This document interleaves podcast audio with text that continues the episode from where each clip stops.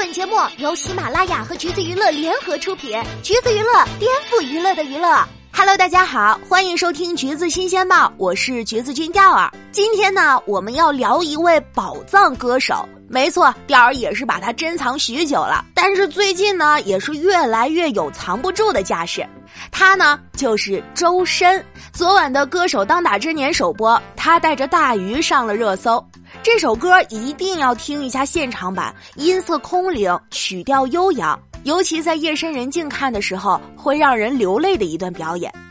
视频一上线，微博瞬间就成了周深的夸夸群，就连一向以犀利著称的耳帝都在说他唱早了，因为觉得这首歌更适合作为总决赛的最后一首来呈现。第二倒是觉得用这首歌递名片是一个挺合适的选择。对于不熟悉周深的路人来说，《大鱼》算是他的代表作。要知道，有些歌手可能一辈子都没有代表作，而这首歌呢是二零一六年动画电影《大鱼海棠》的印象曲，歌词就很美了，再配上周深空灵的声音、深情的演唱，真的是美的不可方物。而目前这首歌最火的版本是他和中国新歌声的选手郭沁的合唱版，在 B 站有四百多万的播放量。由此可见，大众对他业务能力的认可度还是很高的。毕竟唱功好就是歌手的基本能力嘛。如果嗓音有辨识度，能被记住的话，那就是加分项了。而周深显然是更属于后者，他的嗓音在初听者的耳朵里有一些女生的腔调。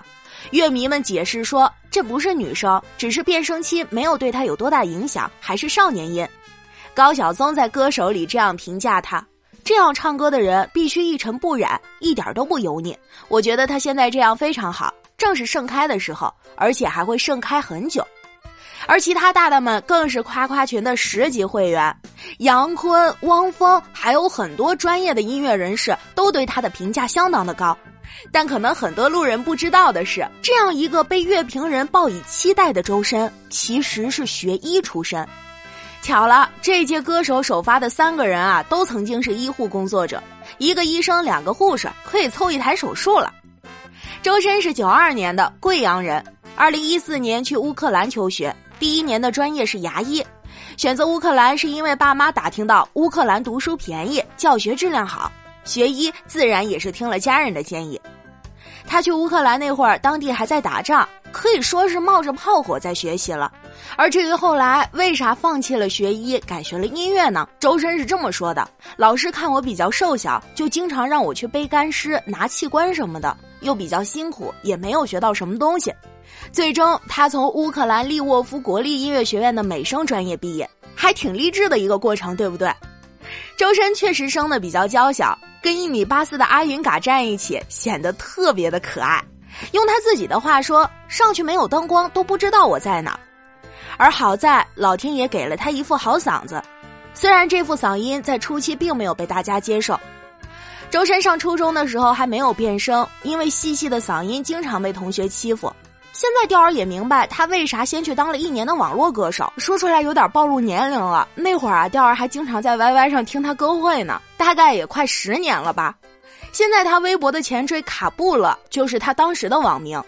卡布是日本电视剧《铁甲小宝》中主角卡布达的名字，而这个乐其实是他家乡贵州的一种方言，表示语气的意思。